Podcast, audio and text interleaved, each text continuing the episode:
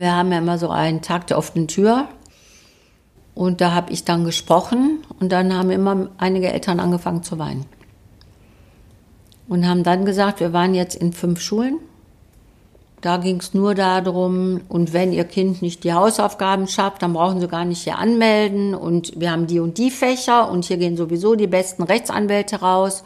Und hier können Sie so und so viel Sprachen wählen und so weiter. Es ging überhaupt nicht um um einen Menschen oder um ein Kind. Und bei mir war das genau umgekehrt. Oh, dann waren die so richtig angerührt.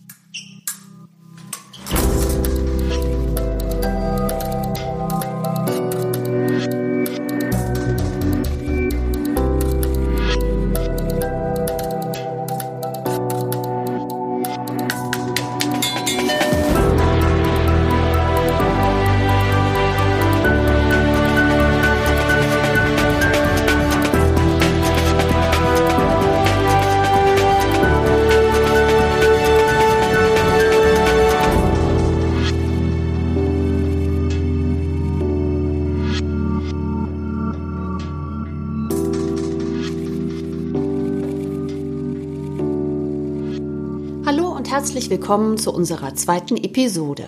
Diesmal hören wir Margret Rasfeld, eine Pionierin, die Schulen und Lehrformate transformiert. Wie kann man ein Bildungssystem aufbauen, das frei ist von Frust, Angst und Überforderung? Als Schulleiterin hat Margret Rasfeld über Jahrzehnte Dutzende Bildungsinnovationen erdacht und ausprobiert, immer gemeinsam mit Lehrkräften, Eltern und Kindern.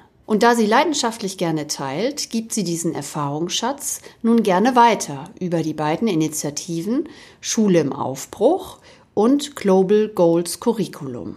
Wie all das in der deutschen Schullandschaft ankommt, erzählte sie mir bei meinem Besuch in ihrem Wohnzimmer in Berlin.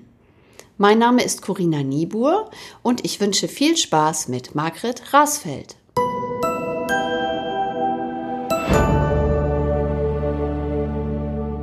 Wir leben ja im Höher, Schneller, Weiter, Mehr, Mehr, Mehr in Konkurrenz gegeneinander. Das ist ja der Modus. Und wieso sind wir so anfällig? Dafür. Weil die Menschen nicht in ihrer Persönlichkeit gestärkt sind und oft eben auch schon in den Familien Kinder Erwartungen erfüllen sollen und nicht geliebt sind, weil sie so sind, wie sie sind. Bedingungslos. Das ist ein Grundbedürfnis des Menschen. Das ist das Beste, was man den Kindern schenken kann. Und dann hast du die verunsicherten Eltern. Ja, dann sollen die ja am besten schon Chinesisch lernen und die müssen ja bestehen in der Welt. Die machen sich alle Gedanken und stellen immer an diese Kinder Erwartungen. Und dann geht's in der Schule weiter mit den Noten. Und dann willst du eine gute Note und dann kriegst du Geld für eine gute Note und wirst bestraft für eine schlechte und mit einer drei musst du zur Nachhilfe und immer bist du in diesem System dann Außenorientierung, Erwartungen erfüllen. Wir haben ja auch Kinder im Burnout, neunjährige Kinder im Burnout, verinnerlichter Leistungsanspruch. Nur noch die 1,0 zählt.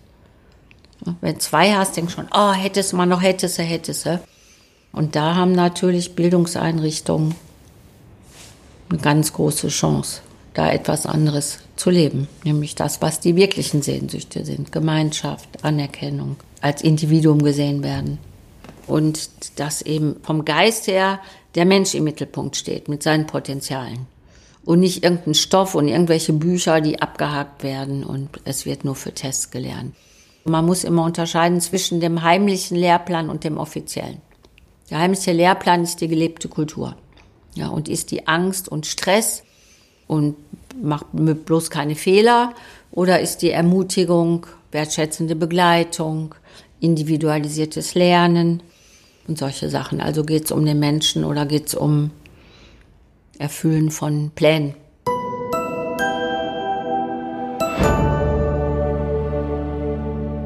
Meine Absicht ist ja, Schulen darin zu unterstützen, sich zu transformieren. Immer wieder sehr interessante Erfahrungen. Dann bin ich an einer Grundschule in Hamburg und ein Nachmittag reicht aus, um sozusagen so einen großen Impuls zu setzen, dass die jetzt in eine starke Veränderung wollen. Und der Schulleiter, der also mir auch gesagt hat, ich habe noch drei Jahre, ich mache hier gar nichts mehr, ne, der geht plötzlich in die Konferenz und sagt, ich habe euch immer schon gesagt, wir müssen etwas verändern. Und die Eltern gehen total mit. Und jetzt arbeite ich mit dem ganzen Stadtteil und den Kindergärten und so. Das ist schon toll.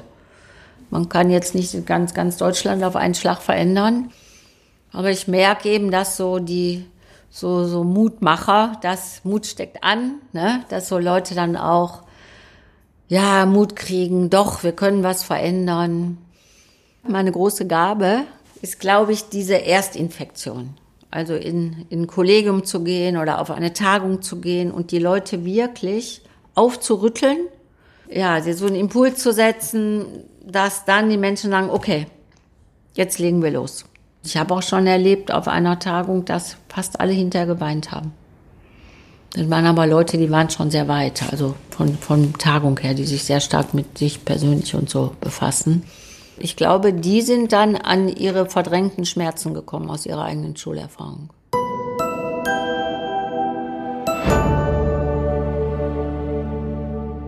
Also generell kann man sagen, ist mir nicht eine Idee vom Himmel gefallen, wie man Schule anders machen könnte, sondern das war ein kontinuierlicher Prozess.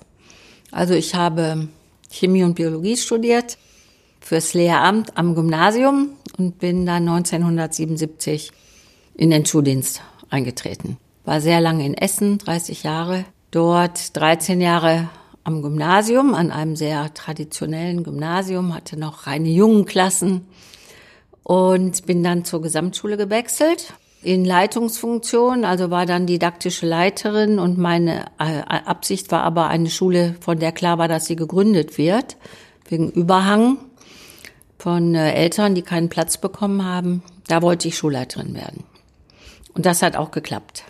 An der Gesamtschule Essen-Holsterhausen, da habe ich gleich mit meinem Team die ganze Schule anders aufgebaut. Und da sind wichtige Dinge dann entstanden. Schüler haben 1998 das Schulfach Verantwortung erfunden. Und äh, wir hatten da auch schon die wöchentliche Schulversammlung und diese Wertschätzungskultur und das öffentliche Loben. Die Schule hat sehr starken Wert gelegt auf Zivilcourage. Wir haben jährlich ausgezeichnet für Zivilcourage mit einer großen Veranstaltung. Und diese kleinen Fünft- und Sechsklässler, die waren dermaßen fit und die kamen immer da ist ein Problem und da können wir helfen und da können wir uns einsetzen. Und ich habe die immer gelassen. Und wir haben, glaube ich, 50 Preise gewonnen. Und äh, also ich habe da gelernt, wie fit die Kinder sind und dass sie eigentlich nur darauf warten, dass, dass man, also dass es wichtig ist, dass man an die glaubt und ihnen Möglichkeiten gibt, sich dann auch eben im Leben zu engagieren und für bedeutsame Dinge sich einzusetzen. Das waren so meine Grunderfahrungen. 2007 bin ich dann nach Berlin gekommen und ähm, als Schulleiterin der SPZ, Evangelische Schule Berlin Zentrum. Und in Berlin wurde das Ganze noch weiterentwickelt. Also uns hat sehr stark geholfen, dass wir die, eine völlig neue Woche gebaut haben und ein völlig neues Jahr gebaut haben. Sonst kommst du immer an diese Stellen, die dir Stress machen. Wenn du aber so Räume öffnest, dann wird alles leichter. Die Digitalisierung, die Heterogenität, Flüchtlinge, wir haben ja 75 Flüchtlinge aufgenommen. Das ist ja alles nicht einfach. Aber in den alten Strukturen ist das richtig, richtig Stress. Die Eltern ist total wichtig, dass man die Eltern mitnimmt, weil die ja ganz im alten System leben. Dann haben die vielleicht ein Kind am Gymnasium, der kommt nach Hause, hatte sechs Stunden und muss jetzt drei Stunden Hausaufgaben machen. Und das andere Kind ist an der ESBZ und kommt nach Hause und sagt, oh, heute hatten wir Projekt, ich habe dann dies und jenes gemacht. Und dann denken die Eltern, oh Gott, lernt der überhaupt genug? Was lernst du denn im Projekt? Ne? Das ist ja alles so ungewohnt. Deswegen machen wir auch Elternschule. Also man muss immer ähm, versuchen, möglichst viele einzubeziehen, die Zweifel aufzugreifen. Es war die Idee eines eines zwölfjährigen Jungen, nachdem mal Presse da war und dann fragte der Journalist, ja, ist denn so ein selbstständiges Lernen überhaupt was für alle Kinder? Wie viel melden sich denn hier ab? Und wie viel gehen denn hier weg? Und das ist doch bestimmt nicht für alle. Und dann hat der Kleine gesagt, für die Kinder ist das für alle gut. Und wenn mal ganz, ganz, ganz selten einer geht, dann ist das, weil die Eltern zweifeln, dass der oder sie genug lernt. Ich finde, wir sollten Elternschule machen. Und dann haben wir sofort Elternschule eingeführt. Also Elternschule heißt, dass alle neu angemeldeten einen Samstag kommen und dann in diesen neuen Lernformaten arbeiten. Die sitzen dann im Lernbüro und machen so einen Lernauftrag, die kriegen Tutorgespräch, die Kinder erzählen ihnen von Verantwortung und, und, und, und. Welche Rolle haben Eltern jetzt in der neuen Schule und welche haben sie nicht und dann gehen wir unser Logbuch durch und, und, und, und. Dann haben die eine leise Ahnung.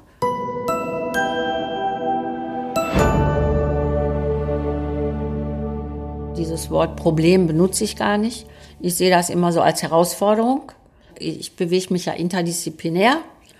Und ich bin ja hier und da und dort, dann bin ich am Hasso-Plattner-Institut, dann bin ich auf dem Vision Summit, dann bin ich bei den alternativen Nobelpreisträgern und und und. Also, und dann, immer wenn ich irgendwo bin, lerne ich wieder Leute kennen und habe wieder eine Idee.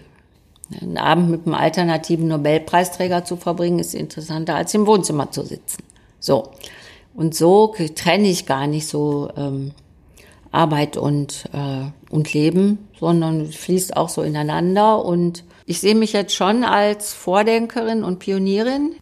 Das habe ich aber erst im, äh, sozusagen im Rückblick langsam aber sicher erkannt, dass ich immer der Zeit voraus war. Also die Dinge, die ich gemacht habe, die wurden dann vielleicht zehn Jahre später, gingen, waren die dann so in der Welt. Der tiefere Sinn ist eben, ähm, diese, diese, diese Vision, in welcher Welt wir eigentlich leben wollen. Also eine nachhaltige, friedliche, ökologische Welt, das wird, wird mich antreibt, schon immer. Und ähm, jetzt erst recht. Weil wir stehen jetzt an der Zeitenwende und wenn wir jetzt nichts machen, dann ist vorbei. Ja? Ich liege jetzt nicht abends im Bett und habe Angst, aber ich sehe schon sehr klar, wo wir stehen, dass wir gerade an Tipping Points im Weltsystem drehen. Ich finde, wir müssen Verantwortung für zukünftige Generationen übernehmen. Und die Dringlichkeit ist hoch, hoch, hoch. Und der Handlungsbedarf ist jetzt mit drei Ausrufezeichen. Und Bildung spielt eine zentrale Rolle darin.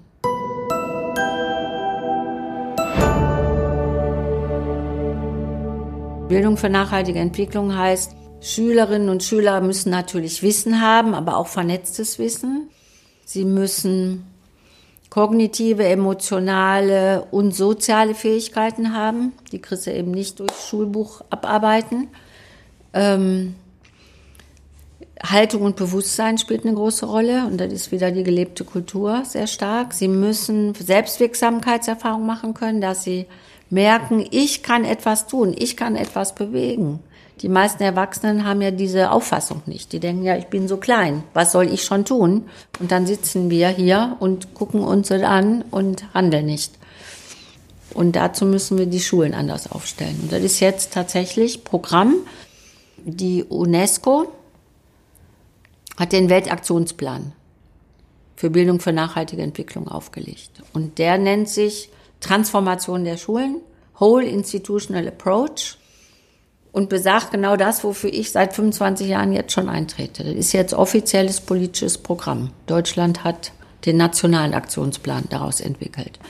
Und Schule im Aufbruch und äh, meine andere Initiative sind ja Netzwerkpartner von der UNESCO und dem Bundesministerium für Bildung ausgezeichnet als Change Agents und jetzt ist für Schule im Aufbruch richtig gutes Einfallstor, dass wir jetzt zeigen können, wie Bildung für, für nachhaltige Entwicklung als systemische Veränderung eigentlich funktionieren kann.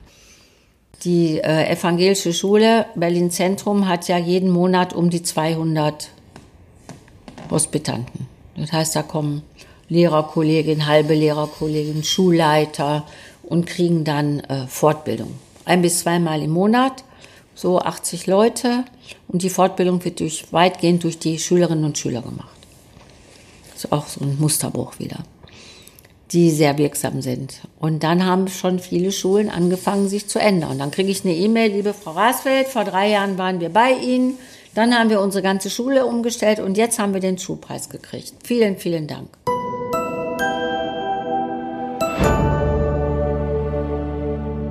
Jetzt bin ich ja im aktiven Ruhestand.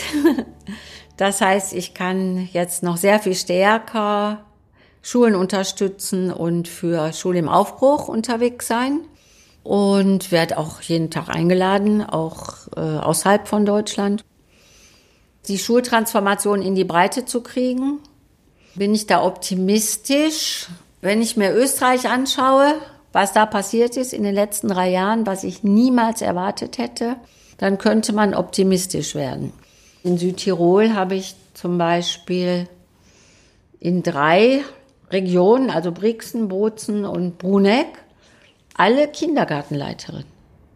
Das finde ich total schön. Und da jetzt etwas zu entwickeln, dann kann man wieder weitergeben, weil über die Kitas kommst du natürlich super in die Familien. Kannst du gleich die Eltern einbinden und dann dieses ganze System von unten aufrollen. Oder die Universitäten berate ich jetzt auch eine Uni, die müssen auch alle jetzt Bildung für nachhaltige Entwicklung, äh, ich sag mal, machen, ja. Wie, wie denn? Und da schwebt mir eben vor, dass die Studierenden ähm, Projekte entwickeln, in die Schulen gehen, das mit den Schülern durchführen. Die Schüler gehen wieder in die Grundschulen, die Grundschüler machen was in Kitas und dass man diese ganzen Systeme vernetzt und alles in Bewegung bringt. In Deutschland haben wir eine sehr schwierige Situation durch den Föderalismus. Die Länder streiten sich und konkurrieren um Pünktchen von Tests. Da geht es überhaupt nicht um Persönlichkeitsentwicklung, um, um Zukunftskompetenzen und so weiter, weil da, da kann man ja nicht konkurrieren, kann man ja nicht so messen. Da muss ich mal überlegen. Weltweit geht es um Zusammenspiel, gemeinsam etwas gestalten. Und bei uns hast du ein Kooperationsverbot der Länder in Sachen Bildung mit dem Bundesbildungsministerium. Schon verrückt.